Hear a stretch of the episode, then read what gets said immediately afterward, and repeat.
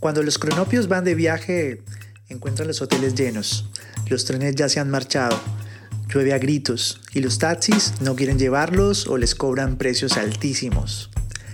Los cronopios no se desaniman porque creen firmemente que estas cosas les ocurren a todos y a la hora de dormir se dicen unos a otros, la hermosa ciudad, la hermosísima ciudad, y sueñan toda la noche que en la ciudad hay grandes fiestas y que ellos están invitados. Al otro día se levantan contentísimos y así es como viajan los cronopios. Julio Cortázar. En 1948, Vittorio de Sina estrenaba la que sería una de las películas más recordadas de la historia del cine, El ladrón de bicicletas, una historia que se sitúa en la Italia deprimida de la posguerra y que impulsó al denominado neorrealismo italiano. Esta es la historia de Antonio Risi, un desempleado que encuentra trabajo pegando carteles y cuyo empleo depende de la posesión de una bicicleta, la cual es robada en el primer día de su trabajo. Esta búsqueda de aquella bicicleta permite dar un giro a las secuencias de lo que hasta ese momento quería mostrarnos el cine. Era una contraposición de aquel cine glamuroso y también irreal que quería mostrar Hollywood. Con el ladrón de bicicletas existía otro compromiso. La cámara salía a la calle para mostrar las realidades sociales en su esencia, sin edulcorantes y dignas, para ser reflexionadas como a día de hoy lo seguimos haciendo. Esta película es tanto lo que hoy en día nos impacta que siguen sucediéndose homenajes de todo tipo, uno de ellos en los años 80 por parte de la película ET, con aquella escena de la bicicleta que vuela con la luna de fondo, o en aquel homenaje por parte de las series de hoy. Esto sucedió en la segunda temporada de Master of None, en este caso cuyo protagonista no pierde una bicicleta, sino pierde su teléfono celular y al igual que Antonio Risi, con todo lo que esto implica para la vida de este personaje o de cualquier persona. 72 años después, en tiempos donde seguimos viendo cómo el mundo se prepara para profundas transformaciones, siguen existiendo inquietudes sobre algo crucial de cara a nuestro futuro, la movilidad. Y claro, es preciso preguntarnos cómo esta misma determinará en el presente y futuro de dos crisis universales que estamos viviendo, el cambio climático y por otra parte el COVID-19. ¿Qué libertad de movimiento tendremos? ¿Cuál será el medio más adecuado para nuestros desplazamientos? Y por otra parte, ¿con qué contaminaremos menos? Tal como Antonio Risi y su hijo Bruno, seguiremos buscando entre las calles de nuestros destinos aquello que hemos perdido durante los últimos meses, nuestra libertad de movimiento en un mundo donde esta misma es tan limitada para unos y tan extensa para otros. Seguramente ya nada será igual, otro orden nos espera, y al igual que seguramente otras prioridades. De momento, una pregunta ha cambiado y ha cobrado cada vez más sentido. ¿A dónde queremos ir? ¿O a dónde podremos ir?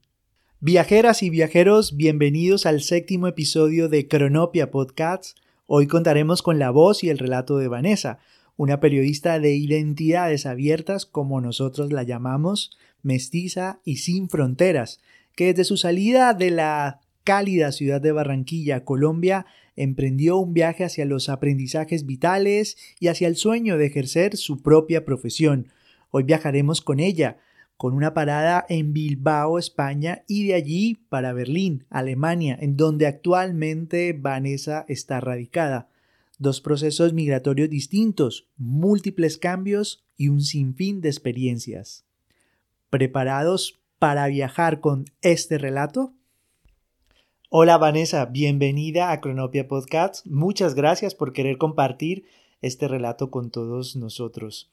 Y bueno, ahora te toca cambiar de tercio y en este caso vas a pasar de ser entrevistadora a ser entrevistada. Gracias. Debo decir que es muy raro estar de este lado. De, es muy raro hablar de uno mismo, pero bueno, a veces es también necesario, ¿no? Sobre todo cuando estás afuera de tu casa.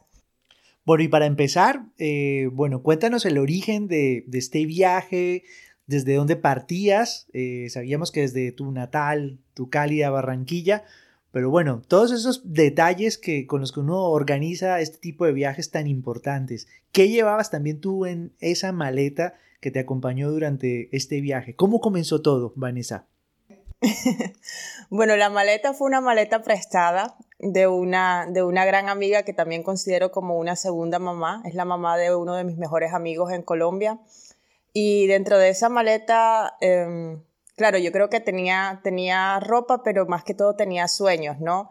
Em, salí de Colombia porque quería hacer periodismo, pero también quería tener libertad para hacer periodismo. Y creo que, que en nuestro país eso es algo que se está dando ahora, o sea que afortunadamente los nuevos medios lo están permitiendo, pero en aquel entonces, que en el, 2000, en el 2010, cuando yo salí, era muy complicado hablar sobre ciertas cosas. Y, y, digamos que salí buscando esa, ¿no? ese lugar para, para poder hablar y expresar libremente y también para poder trabajar sin la presión de no tener un peso en el bolsillo, ¿no? Cuando llegué también tenía creo que 300 euros, que al cambio no era, no era mucho, ¿no? Digamos que ahorré un montón en el trabajo en Colombia, pero luego al cambio acá, digamos que no tenías tanto dinero. Y eso, o sea, llegar con sueños a Bilbao. Cuando llegué recuerdo que, que Bilbao me pareció un lugar como o sea, súper diferente a lo que me imaginaba de Europa, ¿no? Ese, ese, concepto, ese sueño, esa imagen que tenemos de, de la Europa que nos, que nos muestran en Latinoamérica y, y sí, fue muy diferente. Eh, me vi en un lugar, digamos, que, que al principio me pareció como gris, estaba lloviendo ese día, pero también no llegaba sola, o sea, estaba con, me esperaba una pareja, eh, mi, mi esposo Estefan, y, y bueno, fue también, digamos, diferente porque no llegué sola allí, pero también me sentía sola. Te sentías sola, aunque seguramente también como compañeros de viaje habías elegido a tus sueños. ¿Cuáles eran esos primeros sueños que tenías muy en mente cuando recién aterrizaste en Bilbao?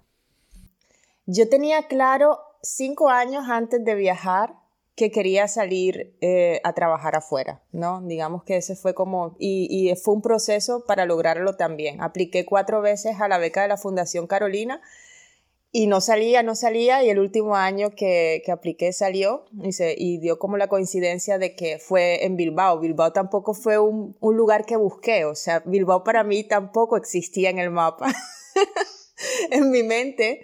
Entonces, claro, fue todo así como, bueno, vengo a Bilbao, pero ¿qué sé de Bilbao? Entonces, claro, fue también como un proceso de, de descubrir un lugar nuevo que también como... Que no, que no tenía en la mente, pero también una reflexión muy bonita que, que hice a partir de ese lugar después y es que a veces también no tienes que pensar dónde ir, sino también muchas veces dejar que, que el camino te muestre, ¿no? Y yo creo que, que fue un proceso de aprendizaje también eso. Son esos aprendizajes constantes que siempre están en las rutas que emprendemos en estos viajes vitales como el tuyo, como el que nos empiezas a, a comentar y a compartir, Vane.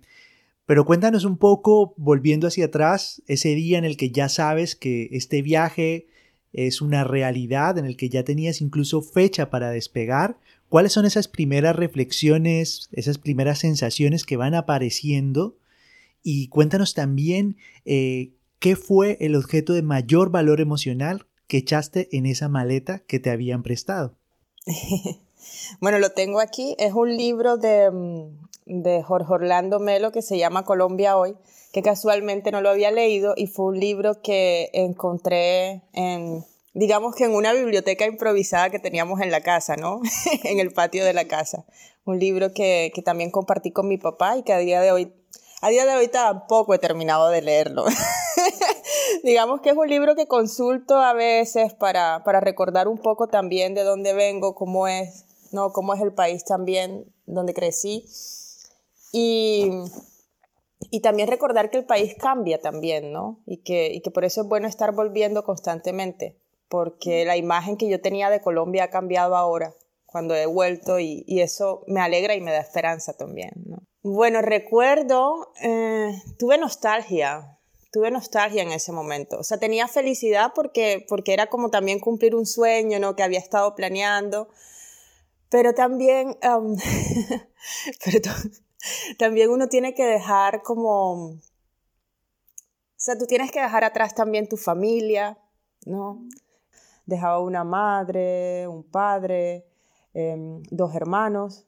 Y me acuerdo que mi hermano me acompañó a ir a buscar esa maleta el día anterior y, o sea, era una sensación también como muy mezclada entre alegría, pero también tristeza porque sabías que dejabas una familia en Colombia que de cierta manera también los dejabas con ciertas, digamos, condiciones económicas también, ¿no? Mm. Eso era una motivación para venir a trabajar, pero también a la misma vez era como un, como un gancho, ¿no? Y, em, y bueno, o sea, yo creo que para mucha gente también que sale eso está ahí, ¿no? Como el el, querer salir por un, por un motivo, pero también al mismo tiempo esa sensación de que amas a tu país y de que si las condiciones fueran realmente diferentes, muchas veces ni te tendrías que plantear esa opción de salir a trabajar a otro país, ¿no?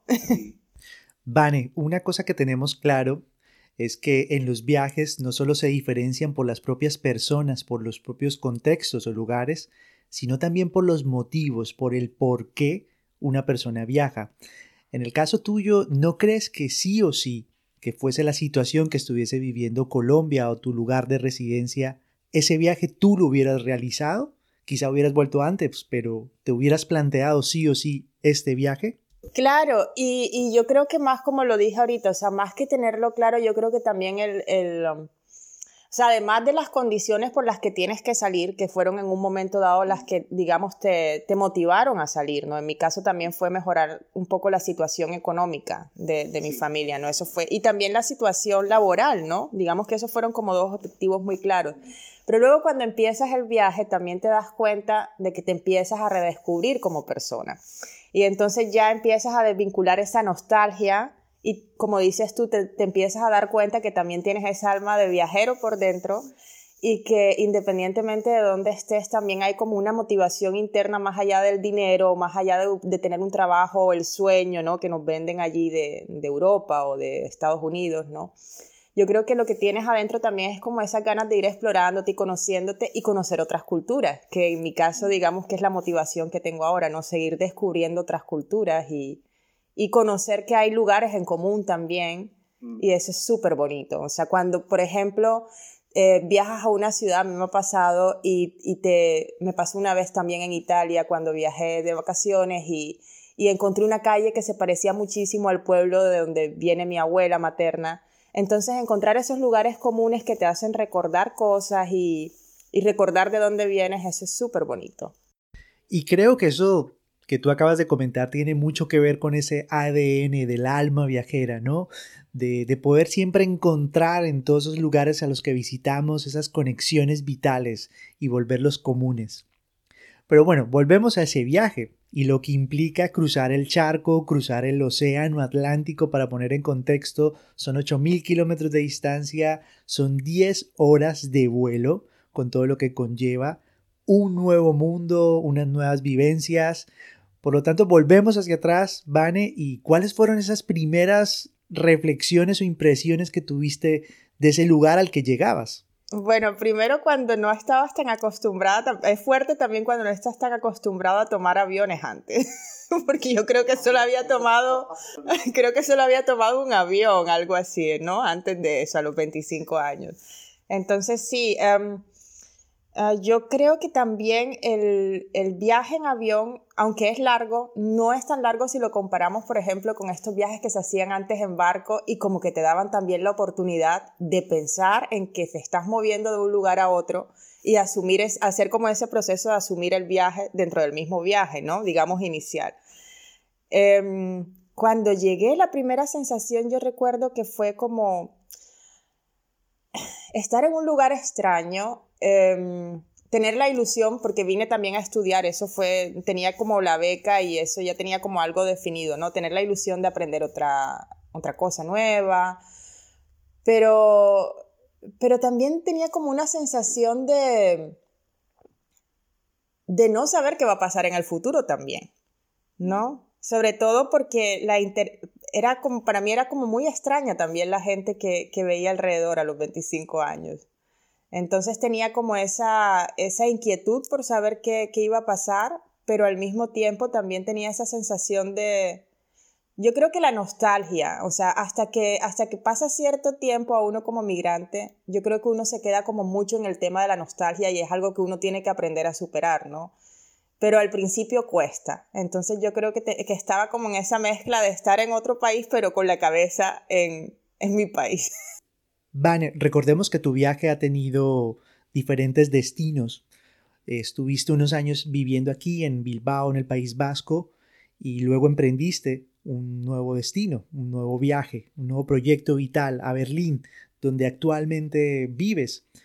Por lo tanto, me gustaría preguntarte si las impresiones al llegar a cada destino, en cada momento concreto, eh, han sido diferentes o han tenido muchas similitudes. Yo creo que el hecho de haber migrado la primera vez te da como cierta, cierta, ciertas habilidades que no reconoces en el momento en el que migras una segunda vez, pero que las tienes integradas en tu, en tu, en tu persona y que de alguna manera te ayudan, ¿no? Eh, me explico, por ejemplo, el tema de, de llegar a un país nuevo en el que no tienes, o sea, en el que tienes un idioma que es totalmente diferente a tu, a tu lengua materna, ¿no? En el caso, digamos, de España, a mí, para mí eso fue una facilidad, o sea, aunque teníamos expresiones diferentes, fue más fácil, ¿no? Al inicio. Pero cuando llegas a un país en el que no es tu idioma, entonces también de cierta manera como que aflora en ti otra persona, ¿no? Porque no eres la misma persona cuando hablas en español que cuando hablas en alemán. Yo, por ejemplo, me sentía al principio mucho más tímida, Em, me costaba mucho más interactuar con las personas, ¿no? Por ese miedo de, ay, si me van a escuchar cómo hablo. Em, eso fue lo diferente. Pero el, el, migrar por segunda vez yo creo que también te da como una sensación de... Em, por dentro, aunque no lo reconozcas en el momento, sabes que ya has pasado por esa experiencia y asumes que de alguna manera, aunque hayan dificultades, tú puedes y las cosas van a estar bien. Yo creo que yo creo que eso es como lo que yo agradezco, ¿no? De la segunda, de la segunda parte de la migración, que quizás en la primera parte era todo como más incierto, ¿no? Y yo creo que para la persona que migre la tercera vez y que, y que vuelva la cuarta vez a otro país, yo creo que va a ser como, con esa experiencia, vas a ir a como soltándote más, ¿no? A pesar de que con la edad cada vez menos, o sea, estamos como más resistentes a estar cambiando, pero yo creo que si, que si seguimos viajando, yo creo que sí, de cierta manera te va soltando mucho más. Vane, en la bitácora de este viaje que nos estás relatando, existen tres lugares, tres puntos cardinales de los que ya hemos mencionado. Barranquilla, Bilbao y Berlín. ¿Cuáles crees que son esos puentes que unen a estos lugares? La música. La música, sí, el acordeón, por ejemplo, pero también em, para mí ha sido, de hecho, el, la cumbia. Mm.